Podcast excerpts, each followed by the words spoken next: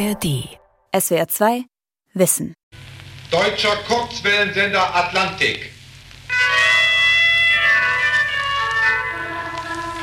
Ja, mit dieser schicken Erkennungsmelodie, da startete immer der Kurzwellensender Atlantik sein Programm für deutsche Soldaten, hier im Frühjahr 1945. Wir senden ohne Unterbrechung bis morgen früh um 8 Uhr.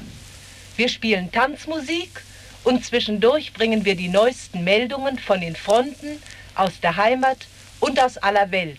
Das Besondere, der Kurzwellensender Atlantik war kein deutscher Radiosender. Black Propaganda, schwarze Propaganda, so nannten die Briten ihre verschiedenen geheimen Radiosender.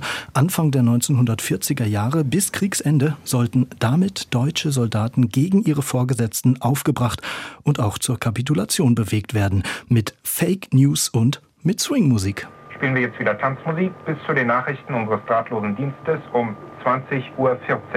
Sollten aber noch vorher wichtige Meldungen einlaufen, geben wir sie zwischendurch. Radiopropaganda fürs Ausland, Geheimsender im Zweiten Weltkrieg, so heißt dieses SWR2 Wissen mit Aufnahmen aus dem SWR2 Archivradio, ein ganz besonderes Kapitel der Radio- und Propagandageschichte, über das ich sprechen möchte mit der Historikerin Birgit Bernhard. Hallo Frau Bernhard. Ich grüße Sie, Herr Meyer-Plankenburg. Sie haben tolle historische Radioaufnahmen mitgebracht, Frau Bernhard, ursprünglich aus dem Imperial War Museum in London. So viele gibt's davon nämlich gar nicht. Wir hören auch gleich mal rein. Zu Beginn müssen wir aber, denke ich, erstmal den Begriff klären. Schwarze Propaganda habe ich jetzt schon genannt, Feindsender, Geheimsender. Was für ein Radio wird da gemacht? Also Feindsender sind alle Sender, die ausgestrahlt werden von äh, Ländern, mit denen man sich im Kriegszustand befindet. Dann gibt es natürlich die offiziellen Sender, die sogenannten weißen Sender. Wenn Sie zum Beispiel die ähm, deutsch-englische Propaganda betrachten, es gibt den weißen Sender Germany Calling, der segelt unter seiner offiziellen Flagge. Es gibt aber auch Geheimsender und die werden im Untergrund betrieben. Das heißt, sie geben sich den Anstrich, ein Sender zu sein, der von Ausländern im Untergrund betrieben wird. Aber das ist er natürlich nicht. Also man könnte sagen, es ist wie ein Piratenschiff, das, wenn es eine Prise wittert, ja. eine, die entsprechende Flagge aufzieht und unter dieser Flagge segelt. Also es sollte für die deutschen Soldaten, die ich in der Anmoderation angesprochen habe, so klingen, als hören sie tatsächlich einen authentischen deutschen Sender, der ja. aber insgeheim möglicherweise ja etwas anderes im Schilde führt. Ja, genau so ist es. Was kann man heute sagen? Lässt sich überhaupt was sagen zur Bedeutung der Geheimsender insgesamt während des Zweiten Weltkriegs? Also wir wissen, dass es eine ganze Menge von Geheimsendern gab, die von den äh, Deutschen betrieben wurden, aber auch von den Alliierten. Die Deutschen haben allein im Jahre 1943 16 Geheimsender betrieben, die in 13 verschiedenen Sprachen produzierten.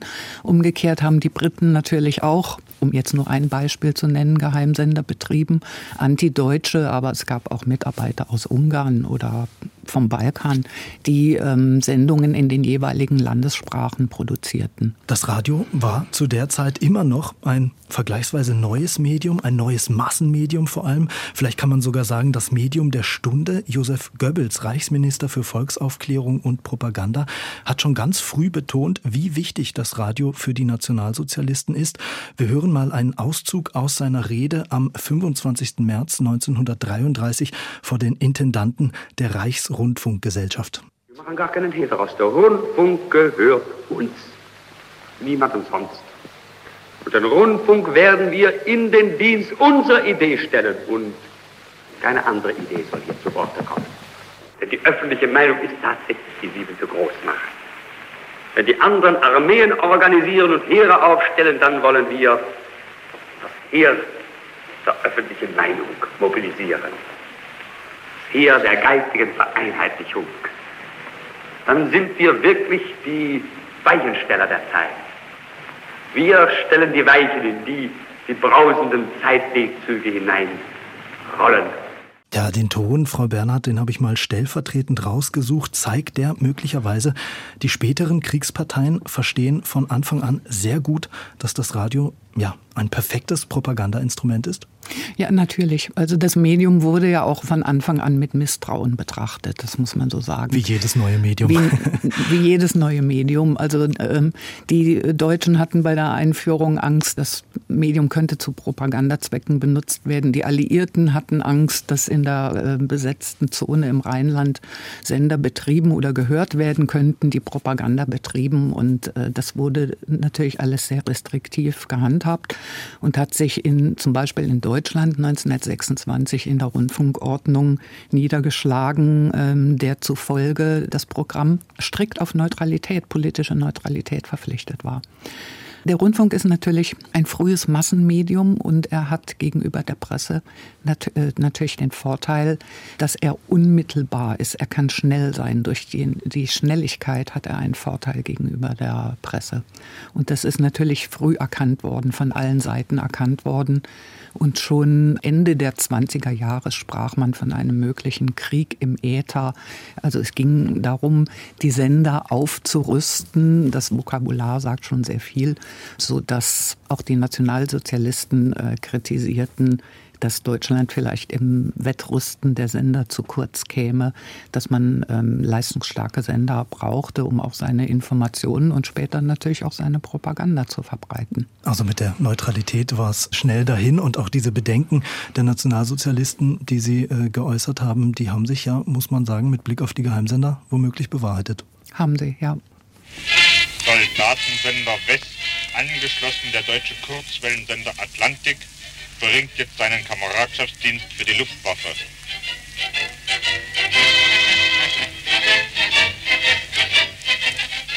Zuerst unsere Nachrichten für die Kameraden der Luftwaffe, dann Musik und zum Abschluss haben wir noch was zu berichten.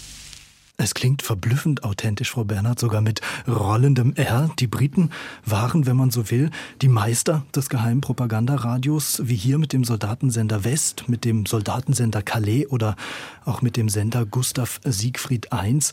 Warum waren die Briten offenbar besser als die anderen, vor allem auch als die Deutschen? Das liegt zum einen, denke ich, an der Beschaffung von Informationen, wo sie sicherlich die Nase vorn hatten, denn äh, sie konnten auf nachrichtendienstliche Quellen zurückgreifen. Es gab die Postzensur auf dem Atlantik.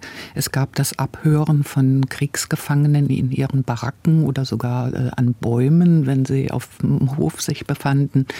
Die Briten hatten außerdem einen Hellschreiber mhm. eines deutschen Korrespondenten erbeutet, den er bei Kriegsausbruch in London vergessen hatte. Das heißt, die Briten bekamen über diesen Hellschreiber die deutschen Nachrichten des deutschen Nachrichtenbüros sofort, genau wie alle deutschen Redaktionen, übermittelt. Es gab eine Vielzahl von Möglichkeiten, Informationen zu gewinnen. Sie hatten ein eigenes Archiv aufgebaut. Es gab einen Monitoring-Service, das heißt, die Feindprogramme wurden abgehört, der Deutsche Rundfunk wurde abgehört. Es wurden Aufnahmen mitgeschnitten zu Schulungszwecken im Archiv. Man sammelte Stadtpläne und Reiseführer, alle möglichen Arten von Informationen. Zeitungen oder Schallplatten kamen über das neutrale Schweden. Und man hatte eine enge Verzahnung, äh, zum Beispiel mit der britischen Luftaufklärung. Das heißt, dass die britischen Bombercrews, wenn sie zurückkamen, sofort befragt wurden und hinter den äh, Bombern operierten wendigere Moskitos, die Fotos schossen.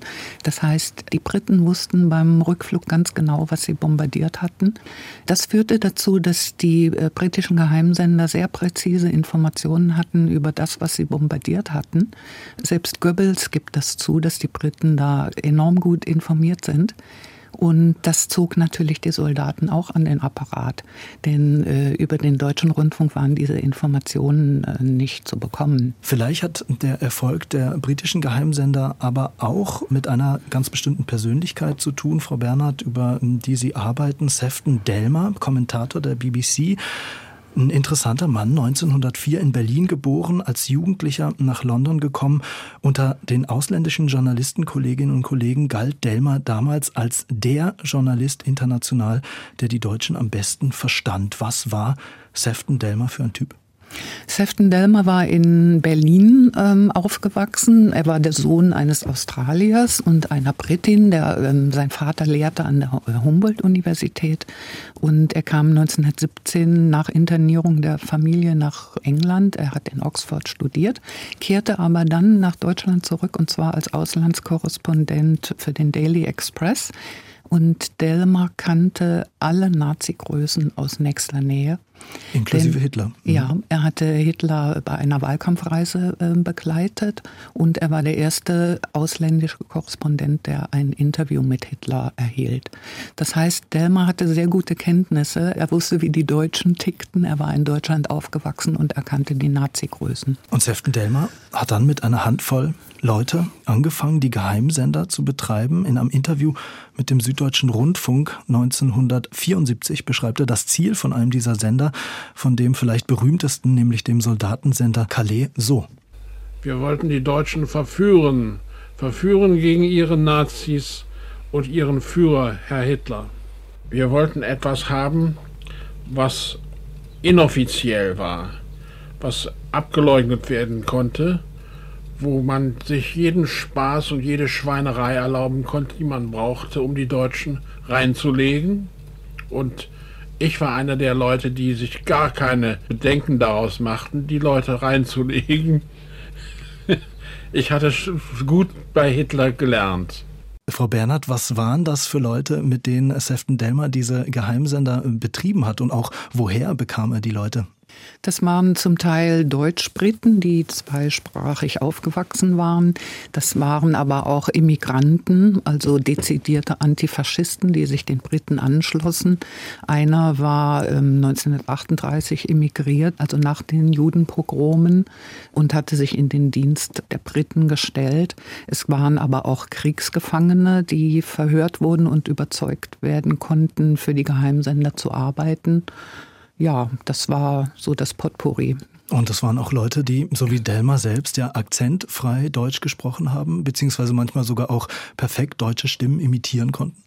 Nicht nur, also es gab eine Stimmenimitatorin, Margit Maas, aber es war nicht nur erwünscht, dass Hochsprache gesprochen werden konnte, sondern auch Dialekte waren ja sehr beliebt. Also zum Beispiel gab es einen bayerischen Unteroffizier, der sich in den Dienst der Geheimsender gestellt hatte und der sein breites Bayerisch mitbrachte.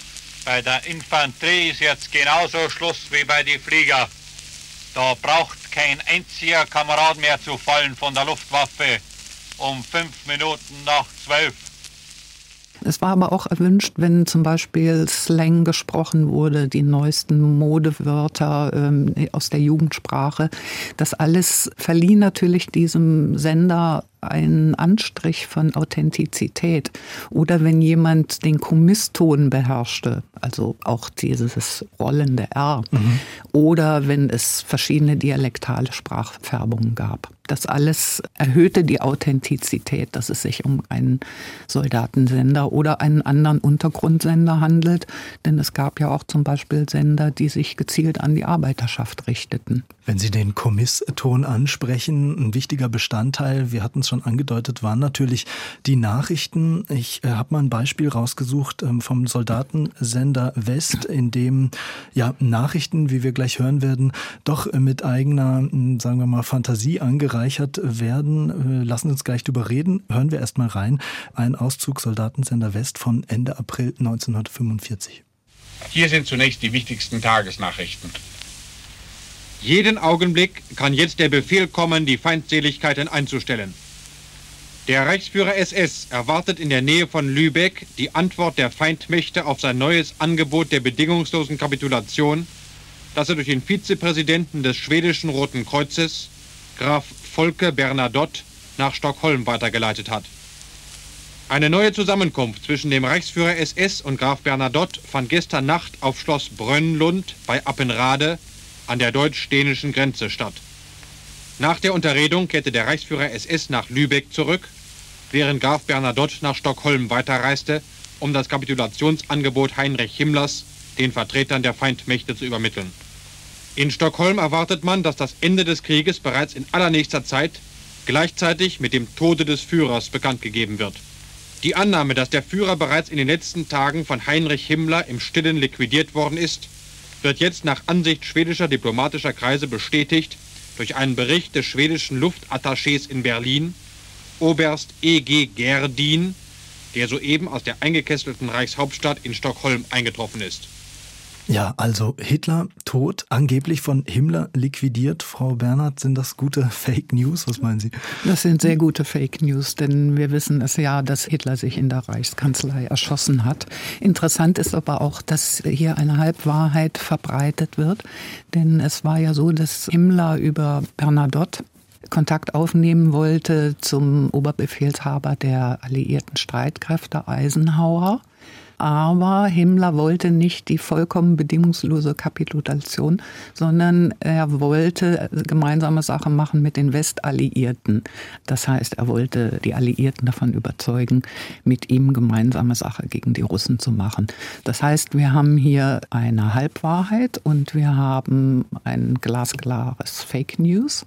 Und im Lauf der Nachrichten äh, kommt dann noch mehr Fake News, in dem behauptet wird, dass die Wehrmacht damit angefangen angefangen hätte, Angehörige von SS und SA und Gestapo zu liquidieren. Ja, da sprechen Sie einen ganz äh, interessanten Punkt an. Ähm, was nämlich auffällt beim Hören, diese Soldatensender rufen mit den Nachrichten oder mit den Beiträgen, die dann kommen, selten direkt Soldaten zur Sabotage oder zur Kapitulation auf. Aber es gibt dann eben, wie Sie es gerade angesprochen haben, diese Berichte, zum Beispiel über Piloten der Luftwaffe, die desertiert sind oder über Vorgesetzte, die äh, freiwillig übergetreten sind, aufgegeben haben. Also die Aufgabe soll hm, ja gewissermaßen nahegelegt werden.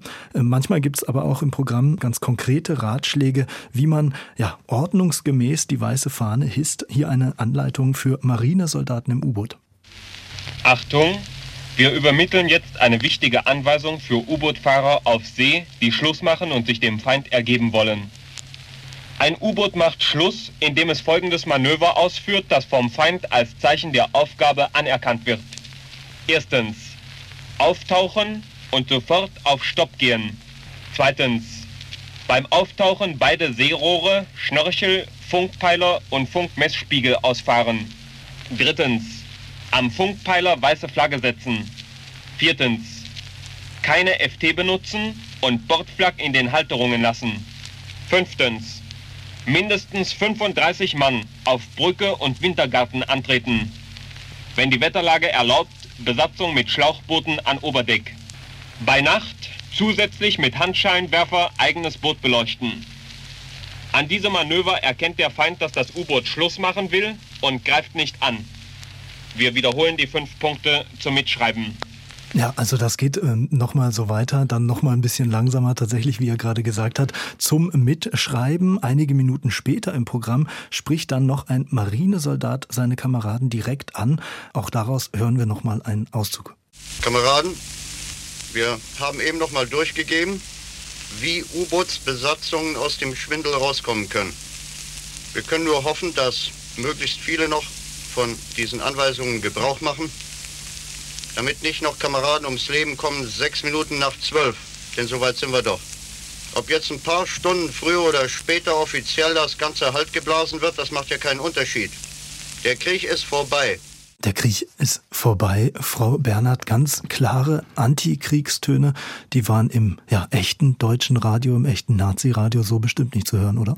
Natürlich nicht. Und wir müssen auch bedenken, dass das ja ein ganz spätes Stück ist, vom 30. April 1945, ja. als sich schon vieles in Auflösung befand.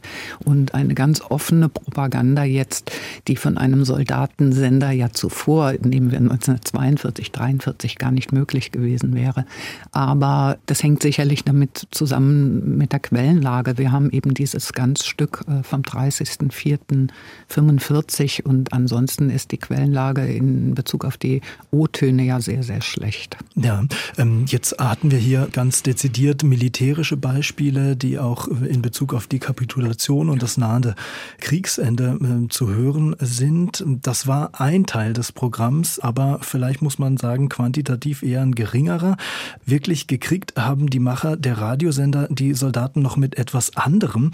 War ganz interessant zu hören. Frank Linder, ein deutscher Journalist, der hat für die Briten Gearbeitet und unter anderem auch eben mitgemacht, zum Beispiel beim Kurzwellensender Atlantik, war Ansager beim Sender Gustav Siegfried I. In einem Interview 1979, da hat er mal erklärt, welchen Trick er eigentlich meint und welcher besonders gut funktioniert hat. Wir benutzten einen Trick bei Gustav Siegfried, der billig ist, aber sehr gut ankam, nämlich Porno.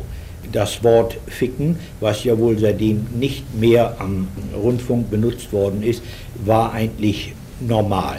Äh, heute bedeutet das Wort nichts mehr. Damals ging man in die Knie, wenn man es hörte.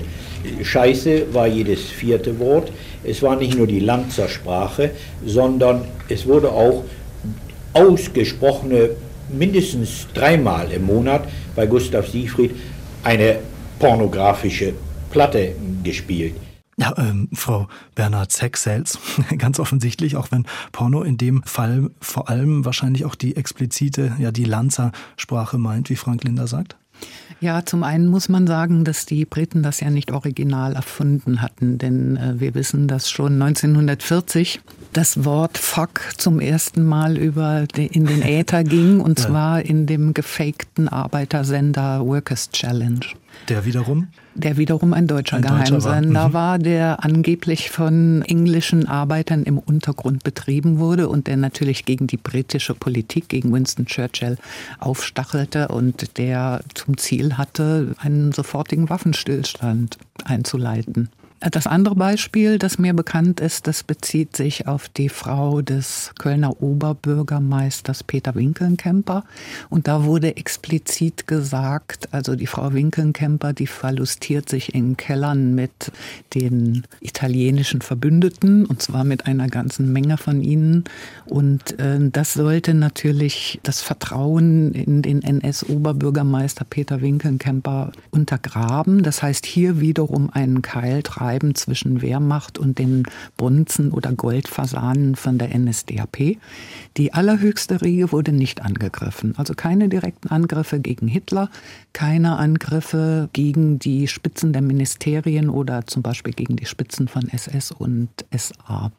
Aber die Funktionäre im mittleren Spektrum, die wurden erheblich angegriffen. Also es wurde gesagt, das sind Bonzen, die halten sich selber nicht an die Regel. Der Kölner Oberbürgermeister, der reicht auf einem Empfang einen Zuckerkuchen in Form des Kölner Domes, just nachdem Zuckerrationierung eingeführt äh, worden war. Es wurde auch gesagt, äh, die horten zum Beispiel Wollwaren und hökern damit, während die Soldaten in Russland frieren. Das war so ungefähr der Zuschnitt dieser Propaganda. Ja, und dieser Porno-Trick, von dem Frank Linder gesprochen hat, der gibt möglicherweise auch einen Hinweis darauf, dass es im Programm auch darum ging, eben nicht nur Soldaten mit Informationen oder mit Fake News zu versorgen, sondern eben auch sie zu unterhalten. Haben die Briten auch ganz gut verstanden mit diesen Sendern, dass Soldaten an der Front ja vielleicht auch mal ganz gern Swing statt Marschmusik hören wollen, ein bisschen Unterhaltung und Ablenkung statt Kriegsgedonner. Ja, es gab zwei Köder. Der eine Köder ist die Information, davon haben wir ja eben gesprochen. Und der andere Köder, das ist die Unterhaltung, die Musik. Und zwar hier vor allen Dingen für die jüngere Soldatengeneration Tanzmusik angloamerikanischer Herkunft. Das wissen wir auch vereinzelt aus äh, Quellen der Wehrmacht, dass die Soldaten auch sehr gern AFN oder BFN gehört haben, British Forces Network oder American Forces Network. Und wir müssen uns vor Augen führen, dass es da Swing zu hören gab. Und der Deutsche Rundfunk, der Großdeutsche Rundfunk, wurde im Gegensatz dazu einfach als langweilig empfunden. Also die Soldaten wollten nicht das Glühwürmchen-Idyll für Koloratursopran hören, sondern die wollten Swing hören. Vor allen Dingen, weil es ja überhaupt nicht klar war, ob sie den Krieg überleben würden, ob sie die nächsten Tage äh, überleben würden. Sie wollten sich da auch amüsieren und unterhalten werden. Wenn du einmal eine Mädel magst, dann bist du dumm, wenn du sie fragst, ob sie dich mag. Ob sie dich will. Gib ihr einen Kuss, sie hält schon still. Allerdings ist es auch so, dass das deutsche Programm ab 1939 ja auch zum allergrößten Teil aus Unterhaltung besteht. Das geht bis an die 90-Prozent-Marke. Und man muss auch sagen, dass Goebbels im Laufe des Krieges zu Zugeständnissen gezwungen war, etwa in Bezug auf das äh, deutsche Tanz- und Unterhaltungsorchester, das dann auch Swing spielte. Er musste sich einfach da äh, dem Zeitgeist beugen, würde ich sagen. Das äh, wäre mit den Hardlinern von der SS überhaupt nicht gegangen. Aber der Punkt in der weißen und in der schwarzen Propaganda ist einfach der, der Köder muss dem Fisch schmecken. Und insofern hat Delmer recht, wenn er sagt, wir verabreichten Zermürbungstropfen, die wie Arsen in einem Becher Himbeersaft wirkten. Und der Becher Himbeersaft, das ist die Unterhaltung, das ist die Musik. Ja, und dieser Himbeersaft, das waren Songs, die Goebbels dezidiert verboten hat. So einer wie der hier, bei mir bist du schön. Bei mir bist du schön, bei mir hast du Schmiss. Drum sei meiner Liebe ganz gewiss. Bei mir bist du gut, bei dir hab ich Mut. Ich freue mich so, wenn ich dir küsse. Frau Bernhard, im echten deutschen Radio war sowas Anfang der 1940er Jahre nicht zu hören, oder? Dieser Titel bestimmt nicht. Ja. Aber ich müsste es überprüfen. Deswegen will ich jetzt Ihnen hier nicht 100% Go geben. Bei mir bist du schön, da bist du nicht mies. Bei mir bist du stets mein Paradies. Die britischen Geheimsender, äh, die zielten, Sie haben es angesprochen, vor allem auf einfache Soldaten ab, auf die in Anführungszeichen normale Bevölkerung. Was weiß man darüber? Wie hat man in den oberen NS-Riegen auf dieses Radio vom Feind reagiert? Es war natürlich bekannt. Man versuchte natürlich Sender durch Störsender abzuschütteln oder zu blockieren. Aus den Tagebüchern Goebbels wissen wir, dass er sich Sorgen machte über das Programm des Soldatensenders Calais und dass er auch wusste, dass die Briten wussten, was sie in Berlin bombardiert hatten. Und äh, es gibt natürlich die Gestapo, die sich auf die Fersen der Geheimsender heftete. Aber im Fall von Gustav Siegfried I ist es so, dass sie niemals herausbekamen, wer diesen Sender betrieb und wo der saß. Ob jetzt in der Schweiz oder irgendwo anders. Das ist nicht herausgekommen, es ist ihnen nicht gelungen. Ein gutes Geheimnis geblieben. Und leider muss man sagen, sehr viel rund um die Geheimsender ist bis heute geheim, weil das meiste Material nach dem Krieg tatsächlich zerstört wurde. War es den Briten möglicherweise fast schon peinlich, was für ein derbes Unterhaltungsradio sie gemacht haben? Das kann ich wirklich nicht sagen. Es gibt einen interessanten Ton von Sefton Delmer dazu, den hören wir nochmal an. Er deutet das zumindest an. Die Platten wurden alle eingestampft weil unsere Sendung wie der Sender und das Personal, es durften keine Fotografien genommen werden, als streng geheim galten. Unsere sämtlichen Archive wurden zerstört. Es war direkt, als ob sie schockiert wären, die obszöne Arbeit des Soldatensenders weiter am Leben zu lassen. Ein Zerreißwolf war das Ende des Soldatensenders. SWR 2 Wissen Radiopropaganda fürs Ausland, Geheimsender im Zweiten Weltkrieg mit der Historikerin Birgit Bernhard, Autor und Sprecher Lukas Meyer-Blankenburg. Historische Töne in voller Länge zu dieser Folge, aber auch zu weiteren Themen finden Sie auf der Website sowie im Podcast vom SWR2 Archivradio. SWR2 Wissen. Alle Folgen in der ARD Audiothek. Manuskripte und weitere Informationen unter swr2wissen.de.